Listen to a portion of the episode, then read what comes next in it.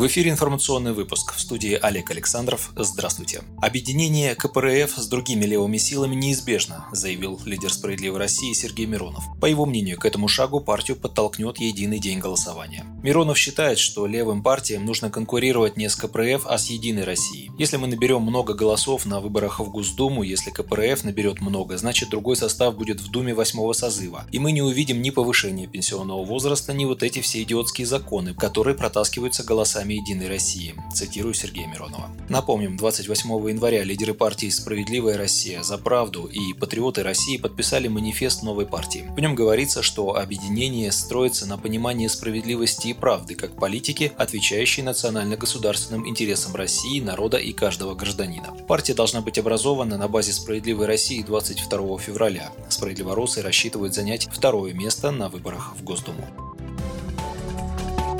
Суд взыскал с Норникеля 146 миллиардов рублей из-за экологического ЧП в Норильске, практически полностью удовлетворив рекордный иск Росприроднадзора. Напомним, крупный разлив нефтепродуктов на принадлежащей Норильско-Таймырской энергетической компании, дочки Норникеля, Норильской ТЭЦ-3, произошел в мае прошлого года. В результате аварии около 6 тысяч тонн дизельного топлива из лопнувшего резервуара попали в грунт, еще 15 тысяч тонн в реке Далдыкан, Амбарную и их притоки. В регионе была объявлена чрезвычайная ситуация, возбуждены несколько уголовных дел. Росприроднадзор оценил ущерб окружающей среде почти в 148 миллиардов рублей. Норникель не согласился с методикой расчета, но 5 февраля суд принял сторону истца. Ни одно нарушение в сфере экологии не может остаться без внимания со стороны государства, прокомментировала решение суда вице-премьер России Виктория Абрамченко. Она призвала собственников крупных опасных производств вкладывать средства в модернизацию своих объектов, внедрение лучших технологий для того, чтобы не допускать аварий. Обойдется дешевле, резюмировала Абрамченко. Росстат объявил о повторном переносе переписи населения. Изначально основной этап переписи был запланирован на октябрь 2020 года, но после начала пандемии он был перенесен на апрель этого года. Начавшаяся прошлой осенью в труднодоступных районах предварительная перепись, уже охватившая 50 тысяч человек, приостановлена и будет проведена повторно. Об этом сообщил заместитель главы Росстата Павел Смелов. Запланированные ранее особенности переписи останутся в силе. Так, граждане смогут не дожидаться визита переписчика и переписаться самостоятельно на портале госуслуг, а также в МФЦ. Переписчики будут заносить сведения о домохозяйствах не в переписные листы, а в планшеты. Таким образом отпадет необходимость сканирования переписных листов, сведения поступят сразу в базу данных и будут быстрее обработаны статистиками. Стоимость переписки, которая ранее была определена в 32 миллиарда рублей, вырастет с учетом необходимости выполнять рекомендации по социальному дистанцированию и дезинфекции. Кроме того, с учетом инфляции Росстат предложил увеличить зарплаты переписчиков с определенных еще в 2018 году году 18 тысяч рублей. Итоги переписи Росстат планировал предварительно подвести уже в июне, а окончательно в октябре. Теперь сроки переносятся на середину следующего 2022 года. После этого ведомство пересмотрит данные по демографии за последние 10 лет и опубликует новый десятилетний демографический прогноз. Предыдущая всероссийская перепись населения, напомним, прошла в 2010 году.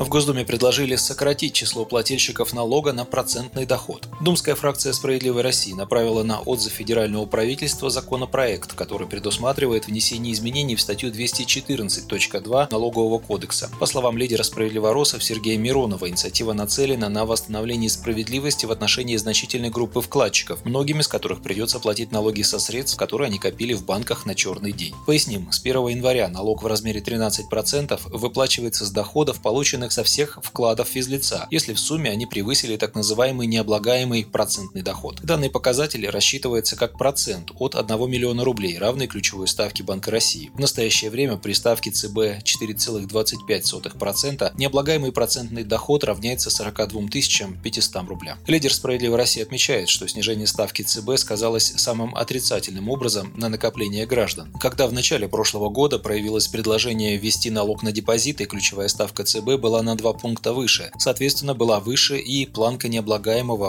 процентного дохода. Однако теперь в результате снижения ставки под налогообложение большей частью попадают проценты с вкладов меньше миллиона, например, в размере 700 тысяч рублей. Согласитесь, такие вкладчики далеко не олигархи, для них каждый рубль на счету, особенно сейчас, отметил политик. В нашем законопроекте предлагается увеличить до миллиона 400 тысяч рублей сумму, используемую для расчета необлагаемого процентного дохода. Тогда этот показатель вырастет почти в полтора раза до 59 9500 рублей, то есть фактически до уровня намеченного год назад. Эту схему повышения необлагаемого дохода можно использовать и в последующем, если, например, ЦБ понизит ключевую ставку, заключил Сергей Миронов. Основной период сдачи единого государственного экзамена для школьников в этом году начнется 31 мая с экзаменов по географии, литературе и химии, а самый массовый ЕГЭ по русскому языку пройдет в два дня – 3 и 4 июня. Обновленный проект расписания опубликовал Рособорнадзор. Согласно проекту, проведение ЕГЭ по профильной математике запланировано на 7 июня. Историю и физику выпускники будут сдавать 11 июня, обществознание 15 июня, биологию и письменную часть по иностранным языкам 18 июня. Устная часть ЕГЭ по иностранным языкам традиционно пройдет в два дня – 21 и 22 июня. ЕГЭ по информатике и ИКТ в этом году впервые будут сдавать на компьютерах. Экзамен также продлится два дня – 24 и 25 июня. Вы слушали новости. Оставайтесь на Справедливом радио. Будьте в курсе событий.